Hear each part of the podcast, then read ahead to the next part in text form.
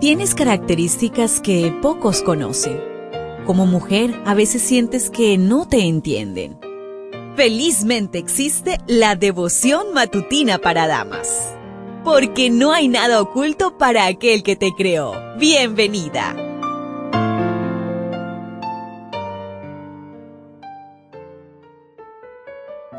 Una feliz semana para ti, querida amiga, querido amigo. Qué bueno es encontrarnos nuevamente aquí en la matinal.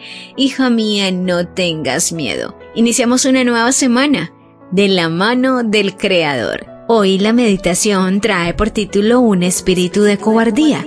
Segunda de Timoteo 1:7. Dios no nos dio espíritu de temor, sino un espíritu de poder, de amor y de cordura. La palabra miedo o temor en el Nuevo Testamento viene de tres palabras griegas, deilia, phobos o eulabeia. Deilia es un temor malo. Phobos puede ser un temor bueno o malo y eulabeia es predominantemente bueno. La mayoría de las palabras traducidas como miedo vienen de phobos, origen de la palabra fobia.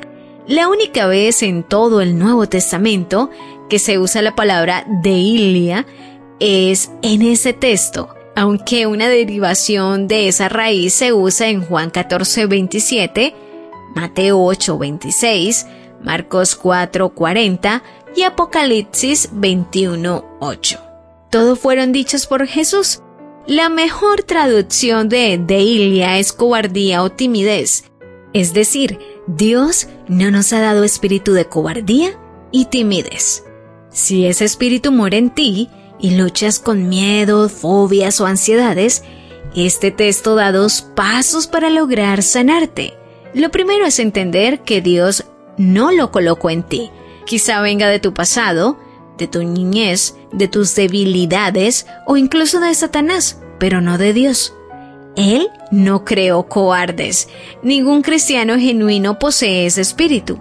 Lo segundo es comprender lo que Dios te ha dado, un espíritu de poder, de amor y de dominio propio. Poder.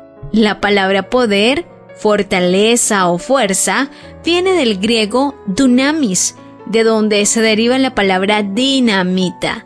No es poder para controlar a otros, sino para hacer lo que es correcto, beneficiar y servir.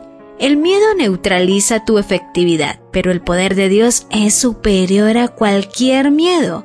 Su poder te sostiene, te libera. Estás a salvo en sus manos. Su poder te capacita para enfrentar al ladrón de tu futuro y tu destino, el miedo amor. Lo opuesto al temor no es el coraje, es el amor lo que echa fuera el temor. El amor te capacita para beneficiar a otros. Te ayuda a comprender que Dios cuida de ti mucho mejor que tú misma te puedes cuidar y te empodera para cuidar a los que están bajo tu cuidado. Dominio propio es el sano juicio que te impide caer en extremos. Dios te dio una mentalidad sana, calmada, con autocontrol, en contraste con una mente llena de pánico y confusión.